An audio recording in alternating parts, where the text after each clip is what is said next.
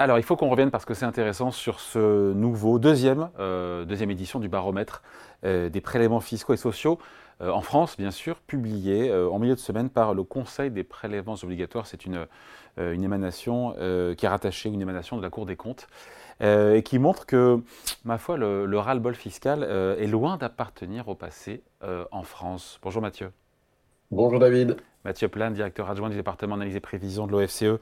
Euh, je donne le chiffre 3 Français sur 4 qui jugent le niveau des impôts et cotisations sociales euh, trop élevé. Euh, Ce n'est pas une surprise, mais ça veut dire quand même que malgré le discours répété du gouvernement qui se targue d'avoir baissé charges et impôts, nos compatriotes n'y croient pas.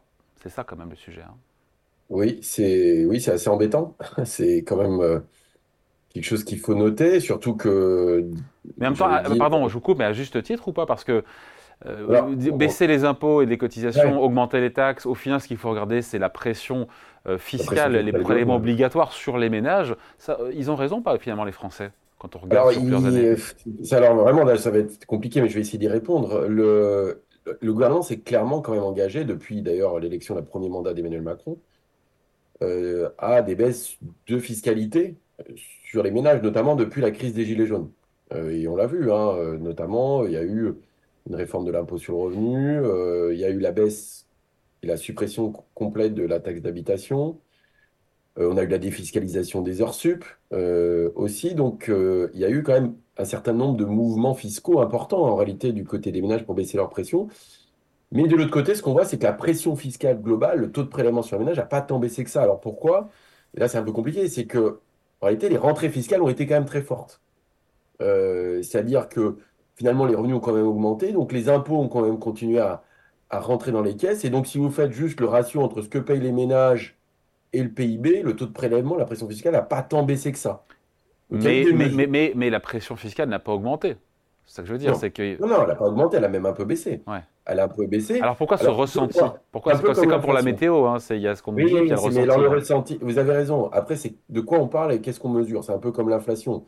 L'inflation, c'est euh, sur 12 mois. Là, la question, c'est qu'est-ce que les, les, les, ménages français ont en tête? Et je pense qu'en réalité, on n'a pas du tout effacé le choc fiscal de la décennie 2010, en réalité. C'est-à-dire qu'il y a eu un choc très fort on va dire, euh, en 2012, 2013 et un peu après, pour justement financer la réduction des déficits et baisser aussi la fiscalité des entreprises, hein, euh, notamment avec le CICE, le pacte de responsabilité, et puis après, on a vu les impôts sur la production.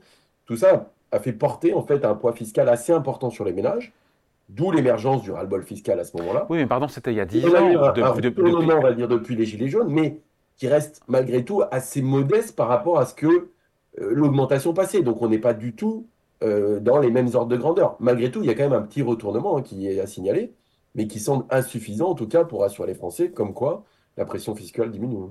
Hmm. Les Français qui sont de plus en plus nombreux, c'est intéressant à juger le système fiscal et social français trop redistributif. 32% des sondés le disent, c'est 5 points de plus qu'en 2021. Qu'est-ce que ça nous dit de l'évolution de la société? Bah, Ça nous dit un certain nombre de choses. Euh, ça, ça dit aussi la compréhension ou pas du système socio-fiscal. Hein. Ça, c'est important. Alors, il y a déjà, je voulais juste revenir là-dessus, c'est que trois quarts des, sondés considèrent qu'on paye trop d'impôts en France. Par contre, si vous leur regardez sur leur situation personnelle, vous tombez à deux tiers. Donc, un certain nombre d'entre eux pensent que des gens payent trop d'impôts et pas forcément leur situation à eux. Donc, c'est vrai que ça dépend un peu de ce qu'on peut voir. Euh, ce qui est intéressant aussi, c'est que de l'autre côté, de l'autre côté de l'échiquier, très peu euh, de sondés, de ménages, euh, accepteraient des baisses de services publics ou de prestations, de dépenses publiques. Et donc, euh, il y a quand même cette dissonance entre l'acceptation en disant, en fait, on paye trop d'impôts, mais en même temps, on ne veut pas réduire les services publics. Pour moi, c'est le. Mais vous avez raison, Mathieu, c'est le gros paradoxe, encore une fois, de cet observatoire. donc, les Français, on résume, trouvent que la pression fiscale est trop forte en France, euh, mais il refuse une baisse de la dépense publique pour financer toute euh, nouvelle baisse des impôts. Euh, je vais même aller un cran plus loin. Il y a, ça a été assez peu commenté, mais il y a un chiffre, moi, qui m'a beaucoup parlé, c'est-à-dire qu'il y a à peu près il y a 40% des Français qui considèrent qu'on peut baisser les impôts en augmentant la qualité des services publics. Il y en a 40% pareil, un peu plus de 40%, qui considèrent qu'à niveau de prélèvement équivalent, on peut l'améliorer aussi. Et il n'y a que 7% des Français qui disent qu'en fait, si on veut améliorer la qualité des services publics, de la dépense publique, des prestations, il faudra augmenter les impôts. Donc, si vous voulez, vous avez une problématique pour euh, l'État, c'est qu'aujourd'hui, l'État n'est pas considéré comme un bon gestionnaire quelque part. C'est que les gens considèrent qu'ils payent beaucoup d'impôts et qu'ils ne reçoivent pas assez de services ou de prestations, que la qualité n'est pas à l'équivalent, ou en tout cas ne correspond pas à leur prélèvement. Et que l'État pourrait faire mieux avec les mêmes moyens. Et ça, c'est une question fondamentale parce que est-ce que c'est possible ou pas? C'est une grande question. Or, aujourd'hui, on voit quand même qu'on a des contraintes budgétaires fortes sur des grands postes, hein, euh, y compris les retraites, l'éducation, la santé, qui sont des énormes postes en réalité. Hein. Et finalement, faire mieux avec moins de moyens semble assez compliqué à partir du moment où il y a aussi beaucoup de rémunération, il y a beaucoup de masse salariale. Hein, on le voit bien sur la question de l'éducation, des questions de la santé. Donc, euh, c'est un vrai débat. Moi, je pense que pour les pouvoirs publics, c'est vraiment une interrogation forte, hein, c'est dire quelle est ma légitimité aujourd'hui à augmenter les prélèvements pour financer des, des, nouveaux services publics et comment je peux m'engager à baisser les impôts tout en augmentant la qualité des services publics. Il faut savoir ça, ça c'est aussi un point important, c'est que la classe moyenne, en réalité, bénéficie assez peu de prestations monétaires, c'est-à-dire qu'elle paye plus d'impôts en moyenne que ce qu'elle va recevoir comme prestations monétaires, c'est-à-dire sonnant et trébuchant. Par contre, elle reçoit beaucoup plus par l'éducation et la santé. C'est-à-dire que les impôts, en fait, financent beaucoup d'éducation et de santé. Moi, je faisais un petit calcul, hein, euh, euh, juste qui peut vous donner des ordres de grandeur. Si on regarde ce que reçoivent les ménages hein, globalement à travers leurs impôts, mais qui ne sont pas des prestations monétaires, c'est les transferts reçus, comme les services publics d'éducation, de santé, ce que, euh, effectivement, la sécurité, etc., à travers la police, la justice et autres. Ben, ça représente par mois, par ménage, c'est à peu près 1300 euros par mois, par ménage, qui ne passent pas par un système monétaire mais qui sont des transferts que vous devriez payer par ailleurs. Et je pense que le problème, c'est qu'aujourd'hui, les ménages considèrent que la qualité des services publics se détériore. Et se détériore, pardon, je vous coupe, se détériore avec un niveau de dépenses publiques par habitant qui a augmenté de quasiment 30% depuis l'an 2000, sans que la qualité, bien au contraire, des services publics ne progresse dans les mêmes proportions. C'est ça le sujet oui, c'est ça le sujet, c'est vraiment le sujet. Et donc, euh, euh, en fait, ce que vont recevoir cette classe moyenne, et qui est importante, c'est effectivement beaucoup de ces services publics pour lesquels ils contribuent. Et donc, ils vont finalement l'évaluer euh, de cette façon, alors avec des difficultés. On le voit bien du côté du système éducatif, on voit notamment de plus en plus d'élèves qui vont dans le privé, on voit les problématiques des notes et, du PISA.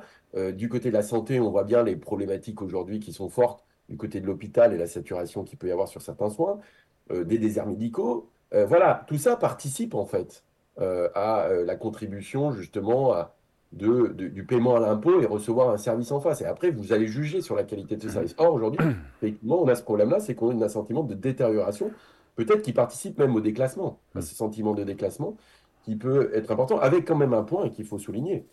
C'est qu'une partie de la dépense augmente aussi, pas juste pour des problèmes liés à la qualité ou autre, c'est aussi par rapport au vieillissement des populations. Bien sûr. La dépense de santé, elle augmente avec le vieillissement. La dépense de retraite, elle augmente avec le vieillissement. Mais comment, on sort, ouais. comment, on sort, de la quadrature, Mathieu? Euh, Les Français euh, veulent des baisses d'impôts, mais euh, sans toucher au service public, sans baisser la dépense publique. Comment on sort de la quadrature hein? Moi, je crois qu'on est un peu coincé quand même.